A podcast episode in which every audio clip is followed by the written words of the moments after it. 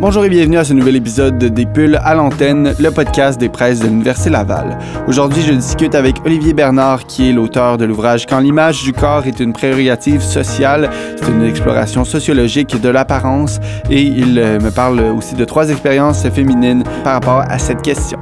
Bonne écoute! Je suis maintenant avec Olivier Bernard, qui est docteur en sociologie. Il est professeur associé au département de la sociologie de l'Université Laval. Il est aussi directeur de la collection L'univers social des arts martiaux aux presses de l'Université Laval. Et aujourd'hui, on aborde un autre ouvrage qu'il fait paraître avec les presses de l'Université Laval. C'est quand l'image du corps est une prérogative sociale. Tout d'abord, bonjour, Monsieur Bernard, ça va bien? Euh, oui, oui, merci. Euh, vous? oui, ça va très bien. J'ai l'habitude, euh, quand je fais ces, ces podcasts, de, ben, de vous demander qu'est-ce qui vous a mené, entre autres, votre parcours académique à l'apparition de cet ouvrage-là? ben, en fait, depuis plusieurs années, je m'intéresse à tout ce qui est sport de combat, arts martiaux, et puis en tant que phénomène social. Puis, euh, veut, veut pas, on touche quand même beaucoup à qu'est-ce qui modèle le corps, comment est-ce que euh, euh, les, les, divers groupes forment, euh, forment des, des, athlètes au travers du sport, au travers des activités physiques. Puis, à force de, de, de, faire du terrain, de rencontrer des gens, je me suis rendu compte qu'il y avait des gens qui avaient des, des, des corps pas extraordinaires, mais exceptionnel mhm. dans ce qu'ils pouvaient faire, puis dans l'apparence qu'ils avaient.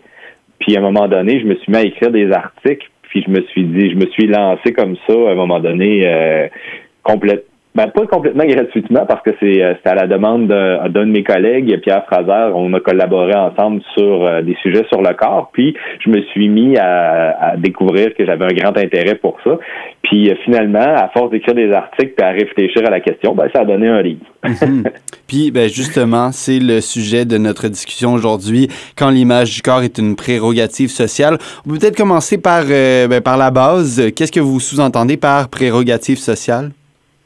En fait, oui, c'est ça. J'ai réfléchi longtemps au titre et puis euh, je suis tombé sur le concept de prérogative parce qu'en fait, une prérogative, c'est un peu comme en fait, c'est un droit qu'on qu'on se donne pour pouvoir utiliser notre corps. Je donne l'exemple souvent de la carte de crédit mhm. euh, qu'on a le choix ou non d'utiliser. Sauf que quand on l'utilise, ça vient avec des responsabilités, mais aussi des conséquences. Mhm. euh, donc, euh, si on utilise notre corps de telle ou telle façon, ben il faut payer la note à un moment donné sur les actes qu'on a posés. Euh, si on transforme notre corps, si on le on le fait passer euh, sur le billard au bistouri, si on décide de, de, le négliger ou tout de toutes sortes de façons, mais il y a toujours des conséquences. Oui, tout à fait. Je vous laisse continuer. Ah ben en fait, c'est ce que je voulais dire par prérogative. Puis euh, comme on va en parler tout à l'heure, mais je vais peut-être faire une petite parenthèse, mais les femmes que j'ai rencontrées, c'est des c'est trois femmes qui avaient pris acte pour modifier ou utiliser leur corps d'une certaine façon. Puis euh, ils s'étaient donné à quelque part le droit de le faire de manière euh, consciente. Et puis c'est cette expérience que je voulais mettre de l'avant. Et euh, ben, c'est à travers justement ces, euh, ces, expériences-là que vous faites euh, une exploration sociologique, si on pourrait dire, de l'apparence. J'ai trouvé ça intéressant aussi quand vous parliez, je crois que c'est dans votre, dans votre introduction, vous parlez d'un paradoxe qui c'est entre le discours qu'on a dans, dans la sphère publique sur le fait de finalement se dire oh, on s'en fout de ce que les autres pensent, mais en même temps, on veut nous montrer, on veut se montrer aux autres comme étant authentiques euh, on parle entre autres des médias sociaux. Donc, on a quand même une reconnaissance qu'on veut aller chercher. Comment est-ce que vous avez euh, abordé ça avant de, justement parler de ces trois expériences-là? Euh, oui, ben c'est dans le livre. Il y a, il y a, une section qui, qui met la table, hein, si on veut, du point de mhm. vue des, des concepts que j'utilise et qui sont à avoir en tête quand on lit le livre. Mais ce que je que je voulais souligner, dans le fond, c'est c'est que Aujourd'hui, être authentique, euh, ça veut pas dire la même chose qu'à une autre époque. Mhm. Euh, c'est des valeurs qu'on défend, c'est une manière d'être, c'est une forme de, de prestance. Euh, on utilise notre corps, on l'habille d'une certaine façon, puis euh, c'est pas la même chose que là, 20, 30 ou 40 ans. Puis être authentique, pour être en fait pour être authentique, il faut avoir une espèce d'inconscience de la manière dont on reproduit nos valeurs. Mhm. Parce que aussitôt qu'on devient euh, conscient euh, de, des enjeux puis de comment on m'enseigne, on peut passer pour quelqu'un qui est manipulateur puis qu'à ce moment-là t'es plus euh, t'es pas nécessairement authentique. Fait que l'idée que que j'avais en tête, c'est qu'être authentique, en réalité, ça n'existe pas vraiment parce que aussitôt que tu en as conscience, tu passes pour quelqu'un qui est manipulateur dans la manière d'utiliser tes apparats, l'apparence, ou euh, comme on dit souvent a quelqu'un qui est euh, qui, euh, qui modifie son corps ou qui qui, qui, utilise la, chirurgie plastique et quelqu'un de faux qui est superficiel, mais en réalité c'est pas vrai. Mais j'utilise en, sociologie, en fait, ce que je défais avec ce, avec mon livre en partie, c'est les préjugés qu'on a envers les personnes qui, qui se donnent le droit d'utiliser leur corps. Mhm. Donc, euh, ce que je montre, ce que je montre au travers des chapitres, euh, c'est euh, c'est toute la construction puis le point de vue des personnes. En fait, j'ai donné la parole aux personnes qui utilisent leur corps dans divers diverses sphères artistiques. Mhm. Ben parlons-en de ces trois femmes-là parce que vous parlez de vous abordez ça d'un côté sociologique. La sociologie, c'est finalement, ben, c'est un peu vulgarisé, mais c'est la façon dont on dont on interagit euh, entre nous et on a euh, souvent des pressions sociales qui sont associées à justement euh, montrer son corps ou changer son corps même auprès des autres. on peut penser évidemment aussi que c'est beaucoup des femmes qui vont subir ces pressions-là et vous avez, comme vous l'avez mhm. dit, donné cette, cette parole-là à ces trois femmes. On peut commencer par Marie-Claude Bourbonnais. pourquoi est-ce que vous avez décidé d'aborder son expérience? Euh, ça, c'est une, bonne question. On me l'a déjà posé. En fait, c'est euh, comment est-ce que j'ai fait pour choisir euh, les personnes que j'ai interviewées? En fait, c'est c'est pas totalement par hasard et désintéressé. C'est parce que en faisant d'autres recherches, euh, je les ai ou dans dans, mes, dans mon parcours euh, professionnel, j'ai rencontré ces personnes-là, puis euh, ça a donné qu'ils étaient sur mon chemin. Mhm. Donc j'aurais pu, ça aurait pu arriver qu'il y ait des, des garçons, des hommes au travers de, des rencontres que j'ai fait, mais ça a donné que c'était trois femmes. Donc j'ai mis l'accent là-dessus sur le livre. Donc je m'en allais rencontrer euh, pour euh, une future un futur euh, chapitre de livre là, qui est pas encore qui est pas encore arrivé.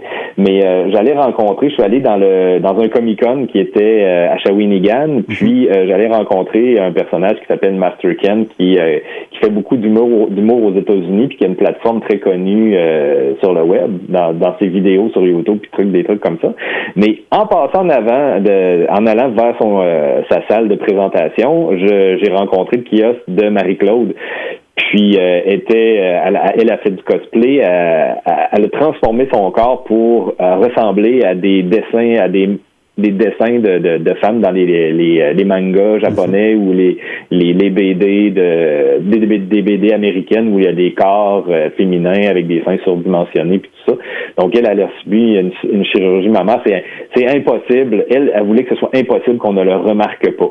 Puis euh, elle a changé son corps parce qu'elle elle, trouvait insupportable de ne pas ressembler euh, à ces euh, à ces représentations-là. Mm-hmm. Ce qui était pour elle, ça, c'était un vrai problème. Elle sortait plus de chez elle, puis elle vivait elle vivait la détresse psychologique vraiment vraiment importante. Mm-hmm. Puis après l'opération, ça, ça, a bien été. Là, assez ça, ça, a changé son, son rapport à, la vie euh, du point de vue euh, émotif, mais il y a eu beaucoup de conséquences, comme on le voit dans le chapitre, euh, sur la manière dont maintenant il existe à travers les yeux, les yeux des autres, disons. Mm-hmm. Tout à fait. Et ben, juste avant, j'invite les gens justement à aller ben, en connaître plus sur Marie-Claude Bourbonnais avec la lecture de, de cet ouvrage. Je vous laisse continuer.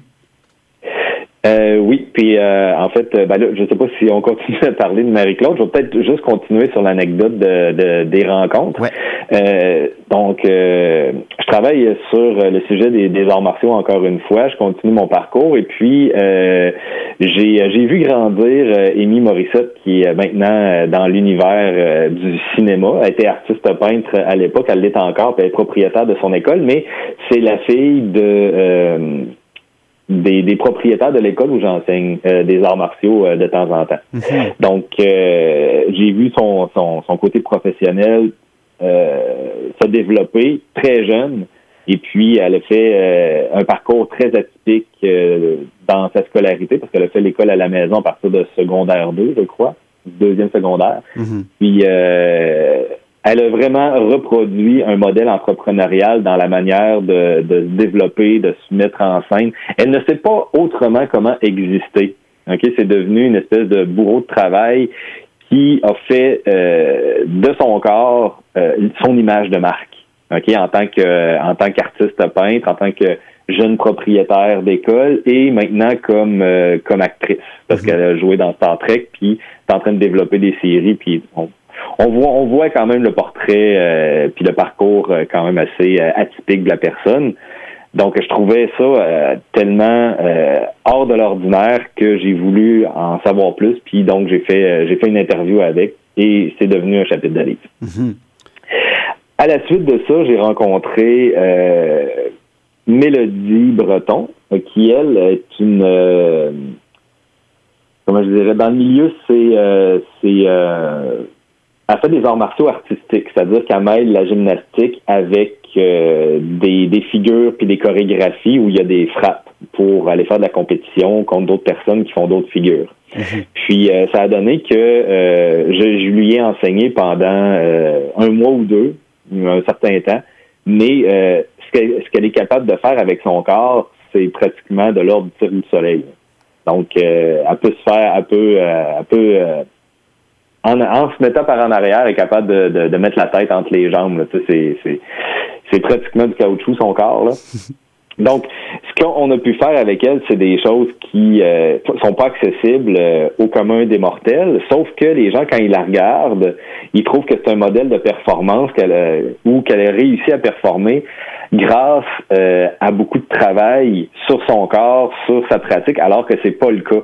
Mhm. Donc, la manière dont on, on, a travaillé avec elle, c'est de donner une image puis de, de faire du pouce sur euh, un préjugé positif de, de du fait que si elle est bonne, c'est parce qu'elle a travaillé, mais en réalité, non. Donc, tout tourne autour de l'image puis de la performance encore une fois. Donc, de là l'intérêt de faire un chapitre avec elle. ben justement, j'aimerais ça rebondir sur euh, cet aspect-là de performance. Il y a un passage qui m'a euh, quand même euh, que j'ai trouvé intéressant. Vous parlez, vous, vous dites, ben vous citez finalement l'expression bien commune "t'es une machine" et après ça vous, vous l'expliquez justement, vous, vous théorisez cette cette citation-là. Qu'est-ce que ça veut dire finalement au niveau sociologique quand on dit "t'es une machine"? Comment est-ce que les gens perçoivent ça? Ben, c'est une expression qu'on utilise dans vraiment beaucoup de, sphères de notre vie et que mhm. j'ai entendu un peu partout. Là. Je l'ai utilisé ici dans, dans le cas euh, du corps, puis c'est clairement de la, de la performance, mais on l'entend euh, dans les, les, bureaux des tours des fonctionnaires au gouvernement, mhm. euh, quand tu, produis rapidement des documents, euh, ou si tu vas plus vite que euh, le délai qu'on t'avait demandé, ou quelqu'un qui va faire euh, des performances euh, physiques au, au, centre d'entraînement ou au gymnase. Si tu lèves beaucoup de poids, ben on va te, on va te dire, on va t'associer à la maxime, t'es une machine, à l'adage, t'es une machine.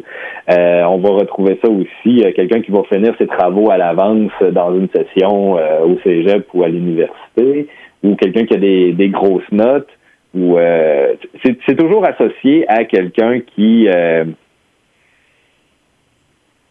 comment je dirais, qui, qui, qui, qui va au-delà des attentes. Mm-hmm c'est comme s'il fallait, euh, c'est associé au fait, c'est une exagération, en fait, c'est une extrapolation de la réalité, mais on, on se valorise avec ça en disant que c'est, euh, ça veut dire que c'est extraordinaire, qu'on a dépassé les attentes, on est au-delà des standards, et puis euh, c'est quelque chose qui, en fait, ça reflète, ça reflète un idéal qui est euh, qui est celui euh, qui est celui de la performance. Puis c'est euh, c'est pas une expression qui date d'hier non plus. Moi, je mhm. l'entends depuis que je suis à, à l'âge de à l'âge où j'avais j'étais à l'âge de comprendre ce que ça pouvait signifier. écoute, je, je, me rappelle pas. même, je suis sûr que mes mes, mes parents mes parents l'utilisent aussi, puis ils l'utilisaient même avant que je vienne au monde. Donc c'est pas d'hier qu'on est dans une société de performance et qu'on valorise euh, d'aller vite, puis euh, d'être puissant, puis d'être associé, d'utiliser l'image puis la mécanisation aussi du geste. Je pense que ça vient, euh, ça vient d'une image forte de, nos sociétés industrielles. Mm-hmm. Tout à fait. J'aimerais ça vous entendre sur les conclusions que ces trois, euh, ces trois expériences de ces trois femmes-là, Marie-Claude Bourbonnais, Amy Morissette et Mélodie euh, Breton, les, conclusions que vous, euh, que vous finalement, que, que vous avez suite à cette, cette exploration sociologique-là? C'est en fait, c'est encore un combat à mener. Mais moi, la grande conclusion euh, que j'en ai tirée, c'est ça, parce que euh, ce dont je me suis rendu compte, parce que j'ai eu des, des, des, collègues qui ont été relecteurs, puis euh, des, des personnes qui ont qui ont lu le livre avant qu'il paraisse, puis c'est je m'en suis servi dans la conclusion du livre, c'est que c'est encore tabou pour une femme d'utiliser son corps parce que il est très, il est associé souvent à des valeurs sexuées on le voit de manière genrée. Euh, euh, on le voit de manière. Le corps de la femme est, dans les médias et euh, dans, dans, notre culture est associé à quelque chose souvent d'érotique, presque ben, pratiquement pornographique. Donc, ce qu'on appelle aujourd'hui la pornoculture. J'en traite plus dans le, chapitre à Marie-Claude, mm-hmm. mais c'est c'est quelque chose qui est encore tabou. Puis de le voir, de voir le corps autrement, puis de voir qu'on peut le le travailler, puis qu'une femme peut en prendre possession, puis donner une autre signification que ce que les, les, hommes en attendent en général, parce que c'est les, les, hommes qui sont les plus grands consommateurs d'images euh, euh, du corps des femmes. Euh, donc, c'est ça a révélé en fait que c'est pas c'est pas acquis du tout de, pour une femme d'utiliser son corps sans en vivre de sans vivre de préjugés puis d'avoir de lourdes conséquences. Parce qu'à chaque fois que les gens traitent de ce sujet-là, c'est inévitable. Il y a des discussions, puis il y a des tabous. Euh, ça provoque. Euh, si c'est pas dans un contexte qui est bien euh, encadré, qui est propice à la discussion, disons comme dans un milieu universitaire ou dans un cégep, ça va être. il va y avoir des tabous qui vont ressortir. Puis éventuellement, il y a des prises de bec qui se font, il y a des chicanes de famille, il y a, des moratoires qui vont être envoyés, on change de sujet parce qu'il y a trop de malaise. Mm-hmm. Et pourtant, euh, allez oui, allez-y, allez-y. Ben, et pourtant, avec le, le cas de Marie-Claude, on a vu que c'était bénéfique finalement pour elle de, euh, de, de changer son corps pour euh, aller euh, dans des euh, dans des standards qu'elle elle, elle, voulait atteindre. Donc je trouve que c'est c'est une belle façon aussi de, de, de, changer la perception comme vous l'avez dit par rapport à changer son corps et changer l'image de son corps. Donc c'est ce qui conclut finalement l'entretien avec Olivier Bernard au sujet de son ouvrage quand l'image du corps est une prérogative sociale je vous invite à aller vous procurer cette, cet ouvrage. Merci beaucoup monsieur Bernard d'avoir participé à l'exercice ben, merci à vous. Au revoir. Au revoir.